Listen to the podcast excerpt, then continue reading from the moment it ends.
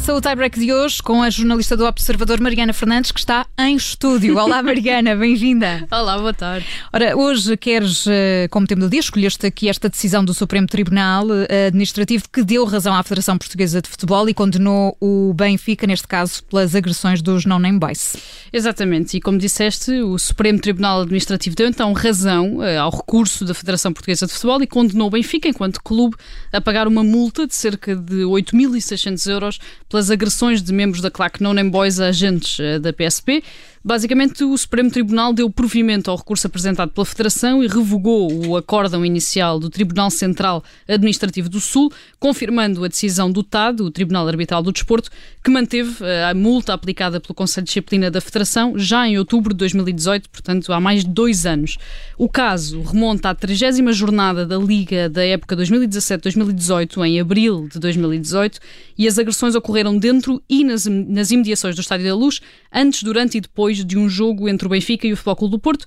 Agressões estas que envolveram murros e pontapés, arremesso de garrafas de vidro e até de uma grade de ferro, atitudes que levaram os agentes presentes a efetuar uma vaga de expressão com o recurso a bastões. Basicamente, o que o Supremo Tribunal diz é que o Benfica não preveniu ou impediu de forma suficiente e eficaz estes comportamentos, e aqui estou mesmo a citar, e neste jogo é também necessário recordar, o Futebol Clube do Porto venceu por 1-0 com um gol de Herrera aos 90 minutos, uma vitória que acabou por ser fulcral para os Dragões, para os Dragões que nesse ano conquistaram o campeonato e evitaram o pentacampeonato do Benfica, que tinha sido campeão nos quatro anos anteriores. Portanto, a multa é de 8.645 euros. Mariana, na memória, podia ser o nosso número do dia, mas não é.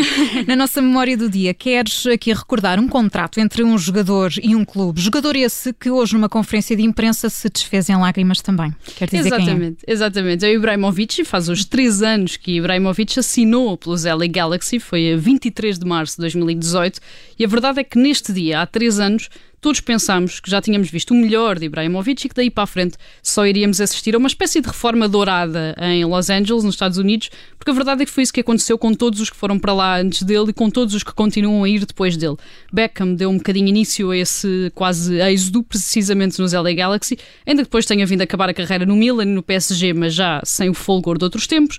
Pirlo, Lampard, Chicharito, Rooney, até o Nani e até o próprio Eusébio uh, também foram para os Estados Unidos numa fase já final das próprias carreiras e a maioria até deixou mesmo os relevados a jogar no país. Ora, Ibrahimovic esteve lá dois anos, marcou 53 gols em 58 jogos e decidiu voltar à Europa através do Milan, a meio da época passada, mas não voltou sem o folgor dos outros tempos, como Beckham, voltou para ser titular de um Milan que esteve durante muito tempo esta época na liderança da Série A, voltou para se tornar o único jogador da história a ter marcado nas últimas quatro décadas e para ser, nesta altura, um dos melhores marcadores da Liga Italiana.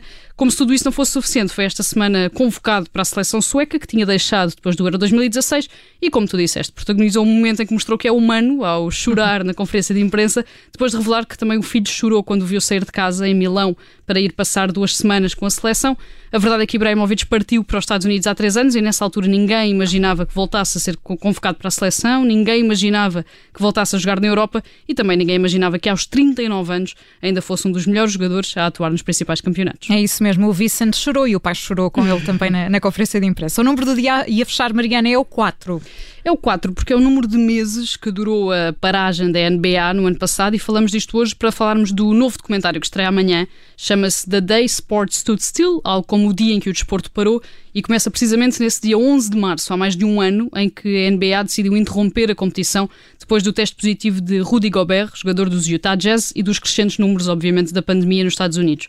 O documentário estende-se depois pelos quatro meses de paragem, pelas reuniões entre a administração da NBA, entre as administrações das equipas e entre os jogadores, que são representados pela Associação de Jogadores e que, ao contrário do que acontece noutras modalidades, eh, tem um poder muito grande no interior do campeonato e que até é liderada por um jogador em atividade, neste caso é o Chris Paul, há cerca de oito anos.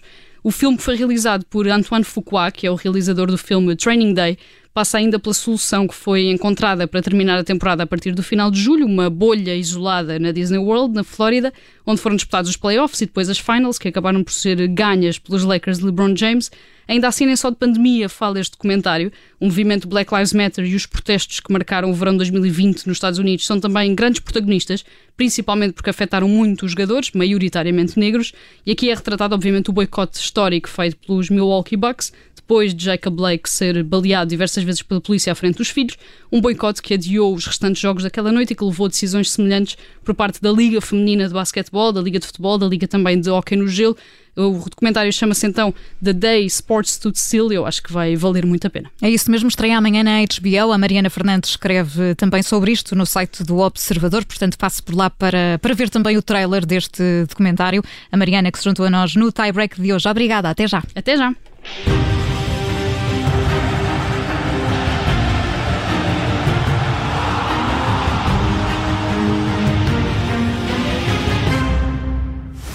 Rádio